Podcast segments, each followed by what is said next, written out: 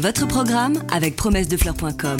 Promessedefleurs.com, pépinière en ligne, conseils et idées pour le jardin et le potager. Patrick, Roland, racontez-moi une histoire de plante, de jardin ou de jardinier. Alors je vous l'ai promis, vous allez la voir, tant pis pour vous. Mais c'est quand même assez intéressant. Euh, je vous signale tout de suite que nous allons que survoler le phénomène, ce phénomène étant la photosynthèse, qui est un mécanisme d'une complexité absolument étourdissante.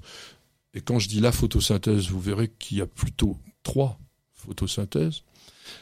Mécanisme très compliqué, mais vraiment miraculeux, et qui nous permet tous, les uns les autres, l'ensemble des êtres vivants de ce monde, de vivre tout simplement. J'ai une larme à l'œil là presque. Hein. C'est vrai que quand tu le racontes comme ça.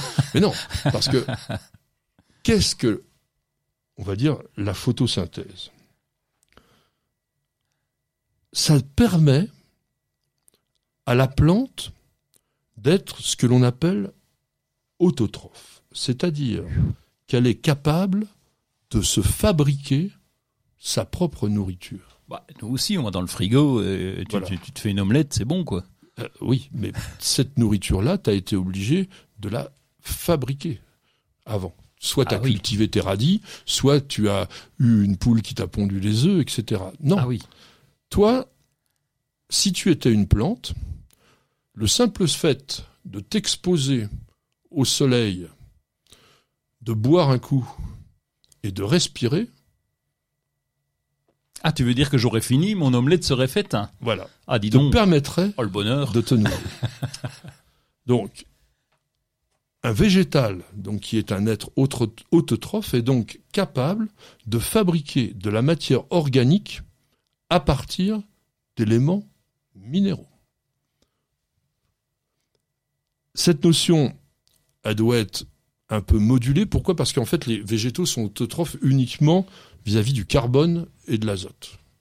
Le carbone et l'azote qu'on va trouver dans l'air. Donc c'est pas le cas des plantes carnivores alors si je, suis en train de les, comprendre. Les plantes carnivores c'est autre chose. Elles font aussi de la photosynthèse, mais elles ont besoin d'éléments minéraux qu'elles ne trouvent pas dans le sol. Et donc elles vont, à partir de la matière organique qu'elles vont avoir capturée, se fabriquer des éléments assimilables. Donc le, le carbone minéral que l'on va trouver dans l'air, hein, le CO2 hmm. dont vous rebat les oreilles, c'est de l'oxyde de carbone. C'est-à-dire c'est un atome de carbone, O2, deux atomes d'oxygène, et bien ça vous fait ce gaz carbonique. Et le mot minéral que j'ai utilisé ne veut pas forcément dire que le carbone vient du sol. À partir du moment où la, la molécule, c'est considéré comme un minéral. Alors, les végétaux, donc, ont cette faculté de synthétiser ce qui va les nourrir, même leur biomasse elle-même, c'est-à-dire qu'ils grossissent simplement à partir des molécules simples qui sont l'eau, les sels minéraux du sol quand même, et ce fameux dioxyde de carbone qu'on a dans l'air. Et comment est-ce qu'ils font ce truc-là, quand même, on va se dire? Eh bien, grâce à une chose minuscule. Ah bah, c'est les feuilles, non? C'est pas, pas les feuilles T'es obligé d'avoir euh, ta ah feuille pour que ça, non? Ah si, tu veux dire, toi t'es encore dans la feuille là Ah bah je suis non ah seulement dans la feuille, mais je suis même à l'intérieur de la cellule des feuilles. Ah oui, d'accord, ok, ah oui, c'est Parce que, alors. Pourquoi la plante est-elle verte? Oui, c'est vrai. C'est tout. en fait. Oui, oui, pourquoi elle est verte? Elle est verte parce qu'elle dispose de pigments qui sont, enfin que l'on voit vert, qui sont ce que l'on appelle la chlorophylle. Et où est située la chlorophylle? Eh bien, dans des organites qu'on appelle, inclus dans la cellule, qu'on appelle des chloroplastes. Ces chloroplastes ont un rôle absolument majeur parce qu'ils sont capables, donc, grâce à la chlorophylle qu'ils contiennent, d'utiliser la lumière comme source d'énergie et de la transformer en énergie chimique via ce qu'on appelle cette photosynthèse que l'on va essayer de comprendre. La plante exposée au soleil reçoit de la lumière qui est une énergie. La lumière c'est composé de photons, et ces photons sont des éléments énergétiques, même si donc c'est le soleil en fait. Non ah bah oui. toute la... oui c'est le soleil. On peut aussi fabriquer de la lumière. D'accord. Oui, puisqu'on a les lampes LED. Oui, voilà, on, a des, on a des, plantes que l'on peut cultiver à partir du moment où le spectre lumineux est respecté par rapport à celui du soleil. Parce qu'en fait, vous allez voir que pour qu'une plante apparaisse, enfin pardon, oui, pour qu'une plante apparaisse verte, il faut que le vert soit réfléchi. C'est-à-dire que la couleur que l'on voit, c'est l'élément du spectre lumineux que la plante n'absorbe pas. Oui, mais attends, il y a des plantes qui ont des feuilles rouges. Les prunus, comment ils font? Mais parce que, justement, non, non, mais la question elle est très très bonne et on en reparlera aussi par rapport à la chute des feuilles. Dans la plante, il n'y a pas que la chlorophylle. Il y a d'autres pigments qu'on appelle des caroténoïdes, des anthocyanes notamment, caroténoïdes qui sont plutôt jaunes, jaune orangé, caroténoïdes carottes un peu, et puis des anthocyanes qui sont plutôt bleu violacé euh, ou rouge foncé. Mais ils sont en moindre quantité que la chlorophylle, et la chlorophylle, eh bien, tout simplement, les fait disparaître. Et on va anticiper donc ce que l'on dira peut-être un peu plus tard en saison, c'est que lorsque cette chlorophylle disparaît avec l'automne, qu'apparaissent ah, les autres pigments qui donnent ces couleurs extraordinaires que l'on peut avoir à l'automne. Mais on va revenir quand même à notre histoire de photosynthèse qui est déjà pas simple, mais si je vous emmène sur autre chose, vous allez plus rien comprendre du tout. C'est que lors de la photosynthèse, le dioxyde de carbone, donc ce fameux CO2 qui est dans l'atmosphère, est absorbé par les feuilles, via ce qu'on appelle les stomates, qui sont des ouvertures comme un peu les pores de notre peau. Ce CO2 va se combiner avec de l'hydrogène. Où est l'hydrogène, coucou bah, Dans l'eau. H2O égale deux atomes d'hydrogène plus un atome d'oxygène. Donc, il faut de l'eau aussi pour que ça fonctionne. Et c'est la lumière qui permet la décomposition de la molécule d'eau, donc en séparant l'hydrogène d'un côté et l'oxygène de l'autre. Et qu'est-ce qui se passe dans ces cas-là? Eh bien, c'est que la plante, elle, n'a pas besoin de cet oxygène. Donc, premier effet de la photosynthèse, j'absorbe le gaz carbonique et je rejette l'oxygène. Ah, c'est une bonne nouvelle, ça.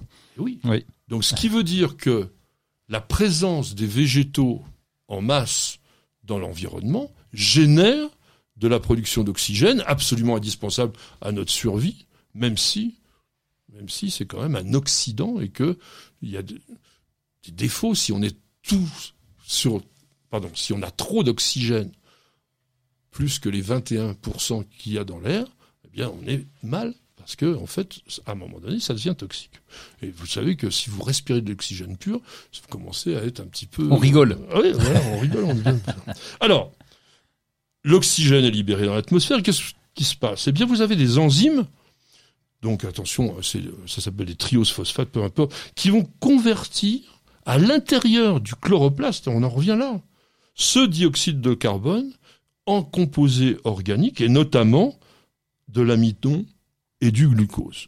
L'amidon va servir en réserve, va rester généralement à l'intérieur de la cellule, et le glucose lui, enfin, ou ça peut être aussi du saccharose, des sucres, vont servir à nourrir la plante. Ça va circuler. Elle ne mange que du sucre. Quasiment. Quasiment, eh bah dis donc, bonjour le diabète. Hein. eh ben oui, peut-être que la plante a du diabète, je ne sais pas. Et donc, la nuit, donc l'amidon va être évacué et va aussi se transformer en glucose, qui sera dégradé par des nouvelles réactions chimiques. C'est très complexe, hein, pour fournir de l'énergie à la cellule, etc. Donc voilà. On va pas aller trop en détail sur la chlorophylle, donc je rappelle quand même que c'est un pigment, comme ça n'absorbe que les longueurs d'onde du rouge et du, et du bleu, eh bien, il faut absolument qu'il y ait du rouge et du bleu dans la lumière pour que la photosynthèse se fasse. Ne l'oublions pas. Et une chose importante, c'est que seules les parties vertes d'une plante sont capables de photosynthétiser euh, l'air et, la lumière. Bon, on va pas aller beaucoup plus loin. Je pourrais vous en ah, raconter dommage. des tonnes. non, parce qu'il y a des plantes qui fonctionnent ce qu'on appelle en C3, c'est-à-dire avec un auxiliaire qui a trois atomes de carbone. Ça, c'est les plus, les plus nombreuses. Il y en a qui sont en C4, beaucoup moins nombreuses, mais qui sont bien adaptées au sol sec, par exemple, qui ont un auxiliaire qui leur permet, avec quatre atomes de carbone, donc de fabriquer leur, leur photosynthèse. Et on a les CAM. Alors les CAM, c'est quoi? Ça, ça, veut dire euh, crassuléane. Euh, enfin, c'est le métabolisme acide crassuléen. on va le faire en français. C'est-à-dire que ça ne touche que les plantes des déserts. Pourquoi? Crassula? Bah oui. Pourquoi? Parce qu'elles ne peuvent pas pour des raisons d'économie d'énergie, réaliser leur photosynthèse pendant la journée, parce qu'à ce moment-là, elles seraient cramées. Donc elles font ça la nuit pendant qu'il n'y a pas de lumière, Exactement. elles ont la capacité, grâce à de l'acide malique, de, on va dire, concentrer tous les éléments qui leur sont nécessaires pour la photosynthèse, qui se produira la nuit et qui sera terminé au début de la journée. Donc voilà, euh, on reste euh, un petit peu là-dedans. J'espère quand même que ça vous a intéressé. Je sais que c'est complexe, mais c'est très important pour connaître le monde des plantes. J'ai compris un truc dans ce que tu as dit, c'est qu'une plante a besoin d'eau et de lumière. Voilà. Oui, c'est ça, hein? Oui. Bon, j'ai tout Mais juste. t'as oublié euh, et d'air. Et d'air, ah oui, l'air, oui. Ah bah bon, voilà, c'est mal barré s'il n'y a pas d'air, oui. Donc on a vu quand même que les plantes sont des êtres phénoménaux qui sont quand même capables de, de vivre en complète autarcie et je pense qu'ils étaient avant nous, c'est pas je pense, ça on le sait, mais qui nous survivront sans aucun doute. Votre programme avec promessedefleurs.com. Promessedefleurs.com, pépinière en ligne, conseils et idées pour le jardin et le potager.